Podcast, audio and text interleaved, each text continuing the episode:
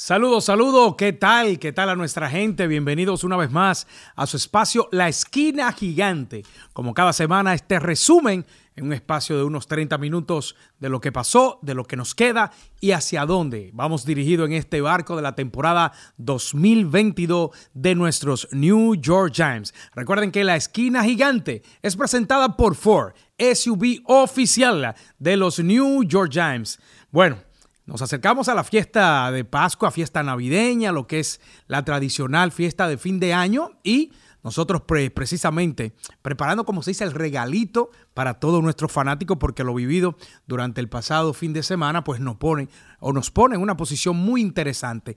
De eso, de lo que nos queda para tres compromisos más en esta temporada regular, los vamos a compartir con todos ustedes y así voy a saludar a mi compañero, a mi hermano, a mi amigo Francis Adames, que de antemano y anticipadamente le digo Feliz Navidad. Feliz Navidad para ti también, para todos aquellos que nos están eh, viendo y nos están escuchando agradecer como no este proyecto que precisamente los James pues eh, han dado la oportunidad para que con nosotros estemos compartiendo estos minutos para hablar de nuestros James en nuestro idioma y en nuestro canal james.com.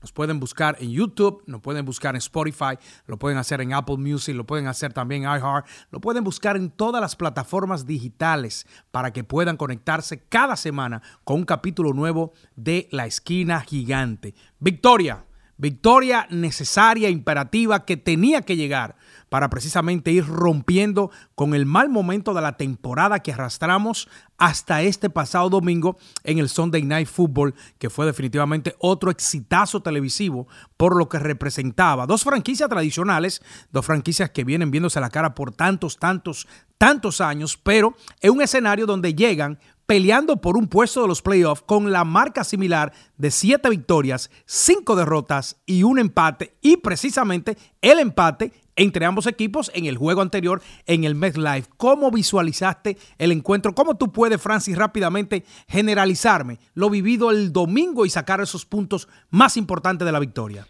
La defensiva. Definitivamente la defensiva se elevó a un nivel que no hemos visto este año, solamente permitiendo 12 puntos.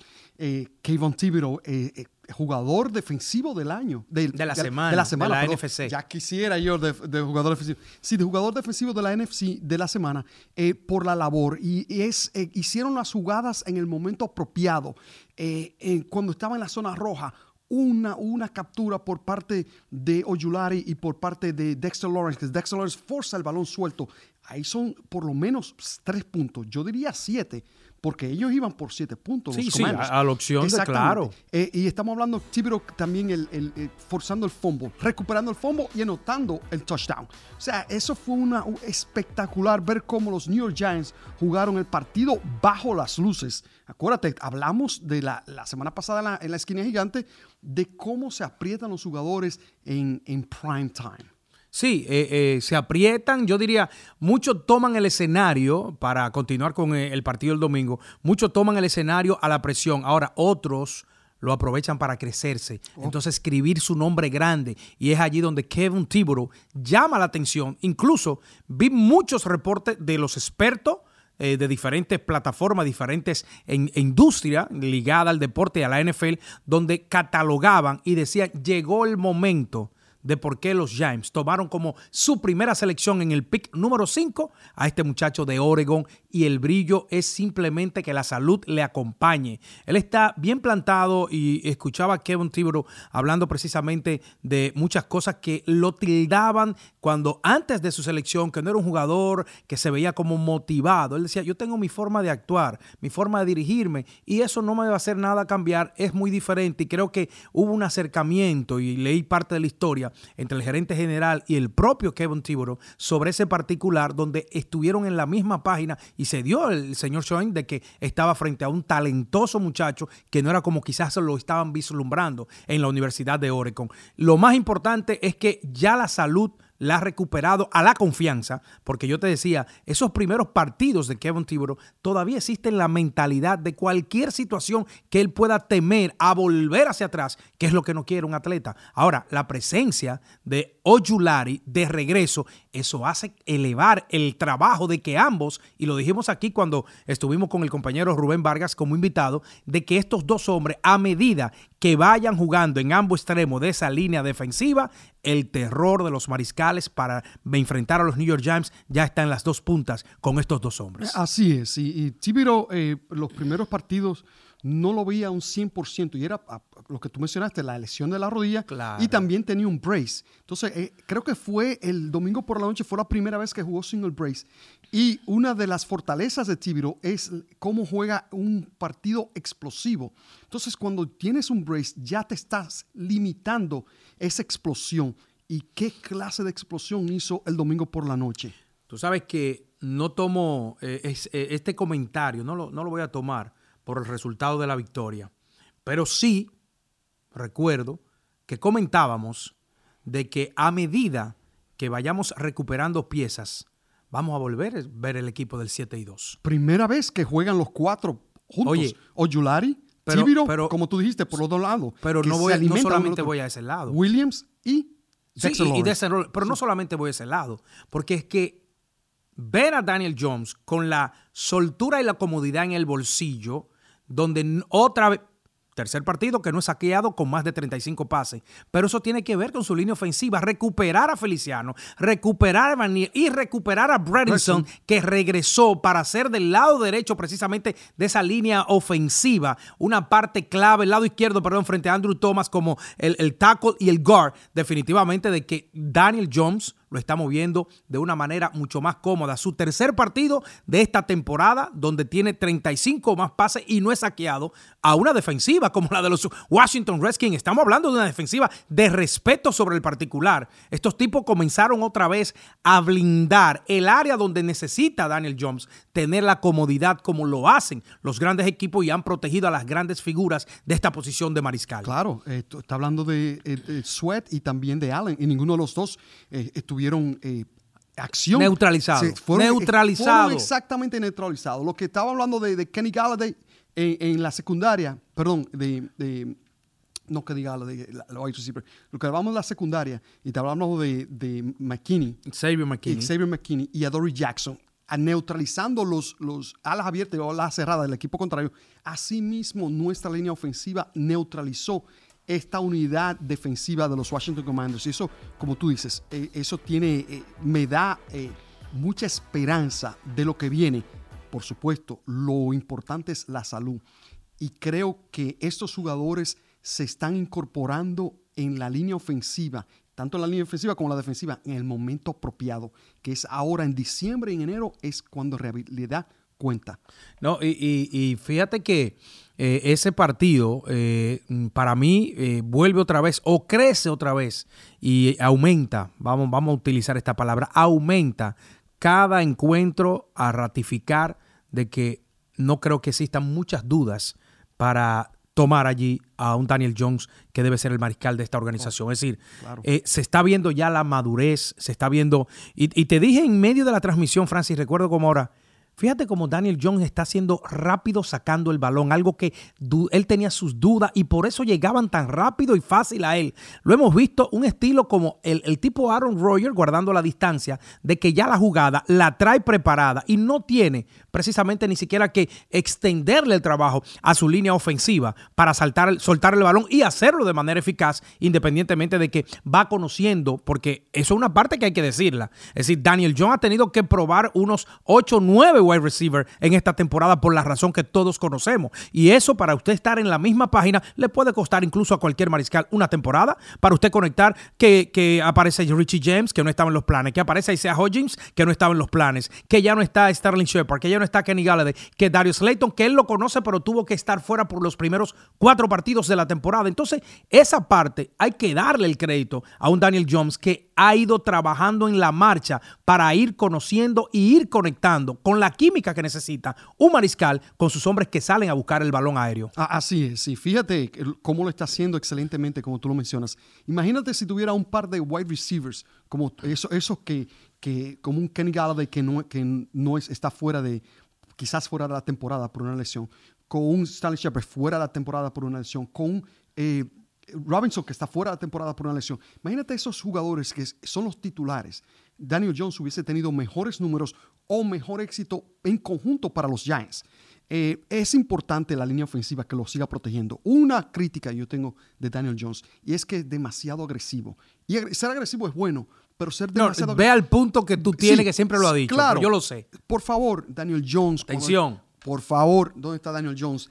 Por favor, deslízate con los pies hacia adelante. No te quiero perder. Entonces, cuando Daniel Jones se convierte en un running back, y, pasó el domingo por la noche. Él fue hecho, y lo mencioné en el aire, fue hecho un, un sándwich de Jones. Un Jones sandwich.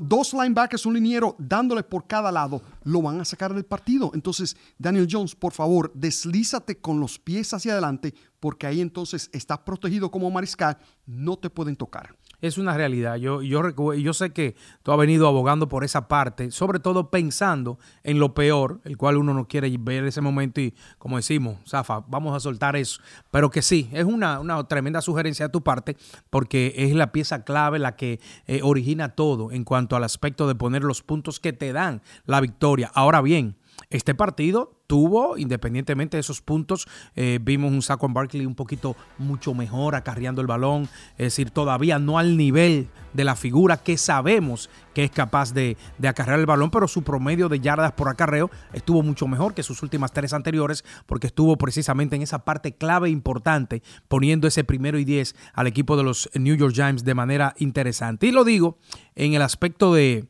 de eh, Daniel Jones eh, del partido, quise decir, de que este partido tiene eh, los puntos, pero tiene la victoria en la defensa. Es decir, el, el fumble de eh, Kevin Thibodeau, recuperado por él, anotado por él, él también, el sack a, a, Heineke en esa parte clave por la combinación de Ojolari primero y luego vino Dexter Lawrence a rematar y ya lo que fue la parte final del partido donde la secundaria cerró esa zona de anotación para evitar precisamente el punto que le daba el chance de jugar a los dos puntos de compresión al equipo de los Commanders porque perdían de 8 y era obligatorio lo que tenían que buscar allí Ron Rivera, pero hay que darle crédito y la defensiva definitivamente que se lleva los lauros en este partido. 12 tacleadas para Kevin Tiboro y 9 de ellas solo. Así es. Eh, vamos, vamos a ver los números de Tiboro. 12 tacleadas, 3 para perdida, pérdidas. Sí, pérdida detrás, pérdida detrás, de, la, línea de, golpeo.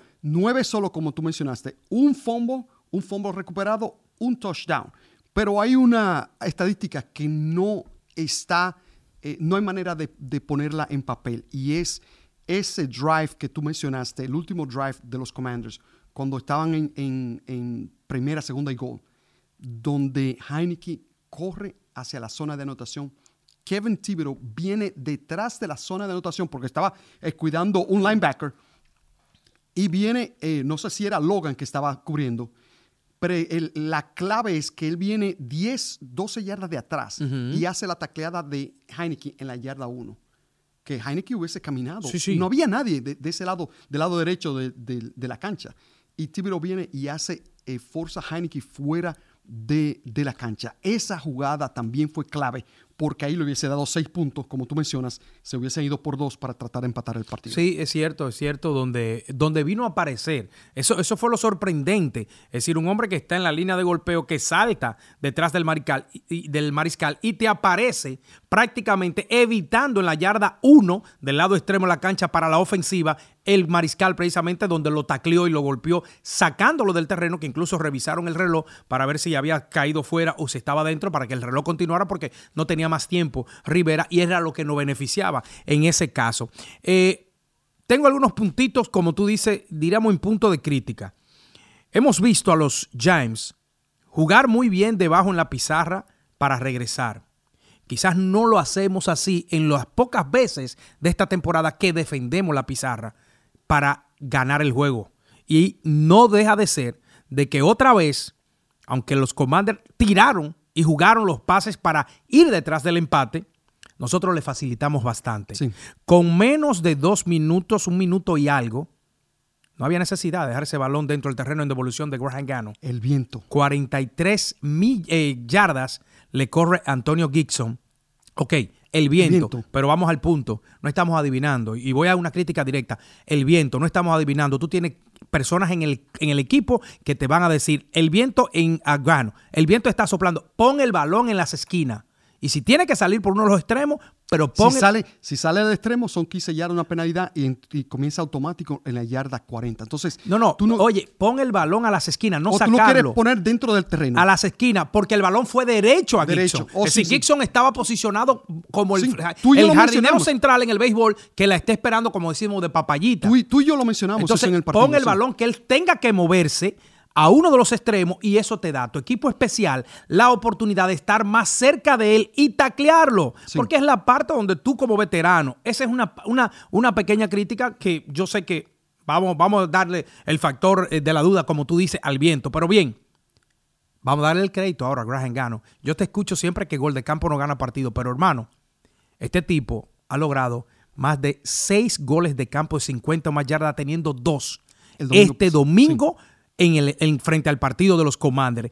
Esto es una garantía absoluta cuando tú tienes un equipo para playoff. Así es. ¿Por qué? Porque un equipo de playoff juega partido a partido. No piensa, ok, perdimos ahora en el próximo. No, no, tú tienes que ganar porque es muerte súbita.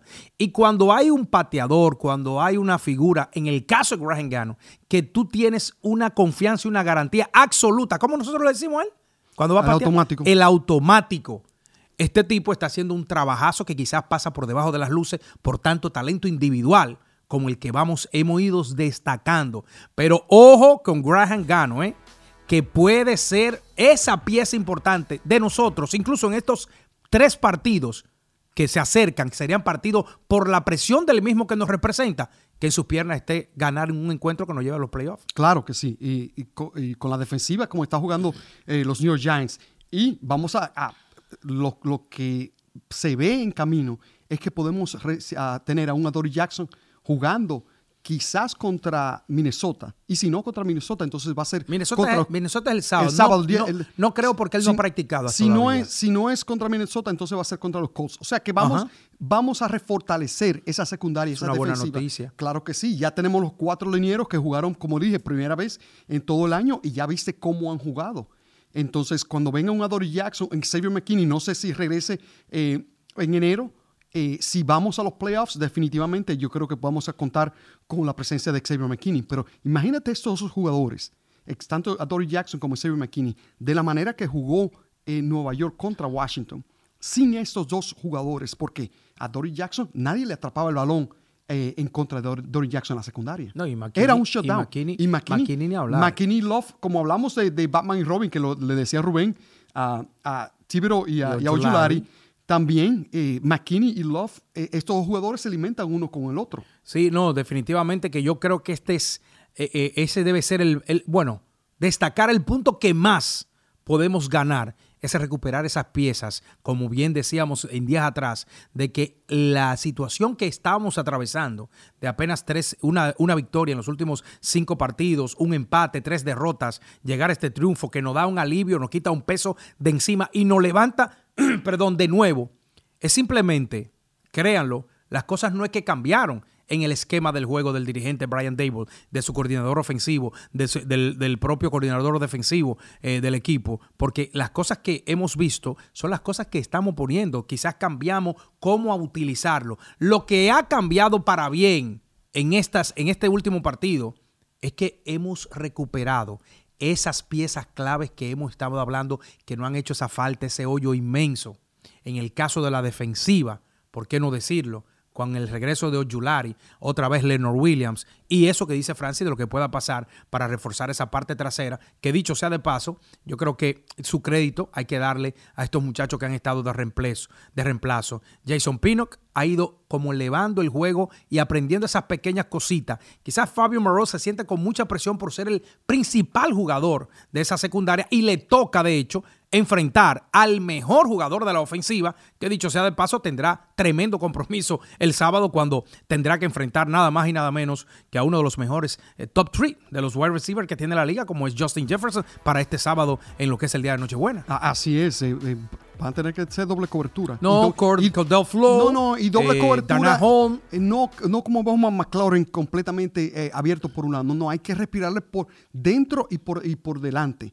Eh, un esquinero y también un safety. Julian Love tiene que estar completamente eh, haciéndole sombra a, Jefferson. Pero volviendo al tema de la defensiva de los Giants, es lo más importante, 11 touchdowns permitieron los últimos 5 eh, partidos. Voy a, sacar a, a, los Texans en la zona roja, acarreados. Un touchdown solamente contra Washington en tres intentos. Y eso fue lo que le dio el triunfo a los Giants en esos siete partidos que ganó los primeros nueve, cuando estábamos siete y dos. Y era la zona roja, éramos número dos en la zona roja, número dos en toda la NFL en tercer down. Solamente los Giants permitieron un tercer down convertirse en primero y diez en diez intentos contra Washington. Y yo creo que ahí también fue la clave del triunfo de los Giants contra los Commanders. Y parar a Brian Robinson Jr., es decir, hacer el trabajo que nos, nos ha costado eh, enfrentando a los principales acarreadores que hemos tenido en los últimos partidos, que han corrido prácticamente casi todo por encima de las 100 yardas. Yo creo que también destacar este punto de frente a lo que fue el resultado final. Recuerden que la esquina gigante presentada por tus concesionarios Ford locales y como los Giants, la Ford Bronco Sport está lista para jugar. Para ofertas, visita e.byfornow.com. Semana 16. Clave y según eh, la, la, página de consulta de estadísticas y predicciones y, datos, eh, Elias Sport Bureau, hay una combinación de que este sábado los Giants pueden clinchar. ¿Tú lo sabías? ¿Oh, sí? Una victoria de los Giants frente a los Vikings combinada con dos derrotas entre Detroit, Seattle y el equipo de Washington los Giants pueden tener el ticket en el bolsillo. Así es. decir, si los Giants le ganan a los Vikings, según Elias Sportbot, le ganan a los, a, los, a los Vikings este domingo, uno de estos tres, dos de estos tres que pierda, los Commanders van a enfrentar a San Francisco. Partido duro para Washington. Los Lions van a visitar, los tres van a visitar. Los Lions van a visitar a Carolina, los Panthers, que partido que luce para Detroit, pero como visitante tienen un poquito de, de como se dice, de, esfuerzo extra para ganar el home club. Y, Sam Darnold está ganando, jugando muy bien. Exacto, los Panthers jugando un buen fútbol en luego que Darnold regresa y toma la, la titularidad del equipo. Y por último, los Seahawks estarán visitando a los Kansas City Chiefs. Es decir, es un escenario que no es un automático, pero luce muy comprometedor. Y como hemos dicho, Francis, primero gana y es lo que nos representa. El partido frente a los Vikings para este sábado, una de la tarde. Recuerden que NFL por los últimos años ha colocado precisamente partidos ya en la parte final de la temporada y sobre todo luego, eso sucede luego de que ya los 32 equipos han pasado su semana bye, su semana libre. Entonces de ahí en adelante viene el NFL y lleva partidos los sábados desde los últimos años para que el fanático esté todavía más conectado. Y esto va a ser fin de semana de fútbol americano. No, y, y no solo eso, sino que el sábado se convierte en domingo como el domingo es día de Navidad, entonces el sábado se convierte en domingo, entonces toda, eh, la mayoría de los partidos se van a jugar el sábado y solamente tres partidos se van a jugar el domingo por ser día de Navidad, como jugamos en Thanksgiving, que tú y yo estuvimos eh, acompañándolos a ustedes, uh, llevándole las acciones de los Giants contra los Cowboys el, ese Thursday night, de ese, ese jueves, de, fútbol por la noche. De fútbol de Thanksgiving, que son triple cartelera. Minnesota ¿Qué, necesitamos? Vamos a la cancha de los Vikings. Los Vikings vienen de una de las victorias más impresionantes, por decirlo así, al borrar un déficit de 33 puntos, luego de entrar al tercer periodo y con menos de 9, 8 minutos, con menos de 9 minutos, regresaron para remontar y en tiempo extra vencer 39-36 al equipo de los Indianapolis Colts. Los Giants, como te digo, la defensa será la parte clave, pero ¿cuáles serían esos puntos a destacar para frenar un equipo ofensivo encabezado por Justin Jefferson. Así es, como tú lo mencionaste, Justin Jefferson, 1600 yardas, ya lleva en la 1600 y más. Y más. Eh, o sea, si vamos a, ver los números exactos. Son, ¿Cuántos touchdowns? 11. nueve. Nueve. Son nueve touchdowns, 1600 yardas.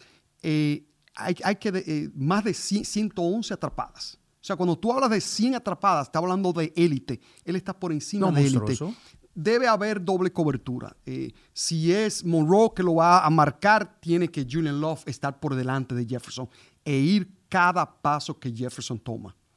Simplemente, eh, Davin Cook, second Barkley número 4 en la NFL, con más de mil yardas, mil, 1115 eh, creo que es.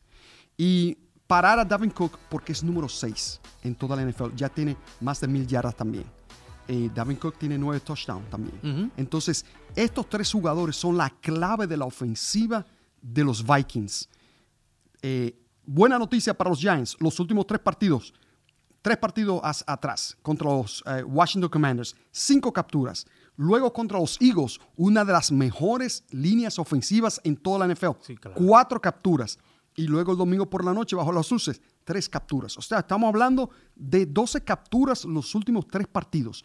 Eso te está hablando que tanto Tibiro como eh, Oyulari y demás se están elevando. Y Oyulari cada partido tiene una captura, los últimos tres partidos. O sea, se están desde elevando. Que regresó, desde que regresó. De la lista lesionado ha tenido por lo menos eh, una. Eso es mala noticia para eh, Kirk Cousins.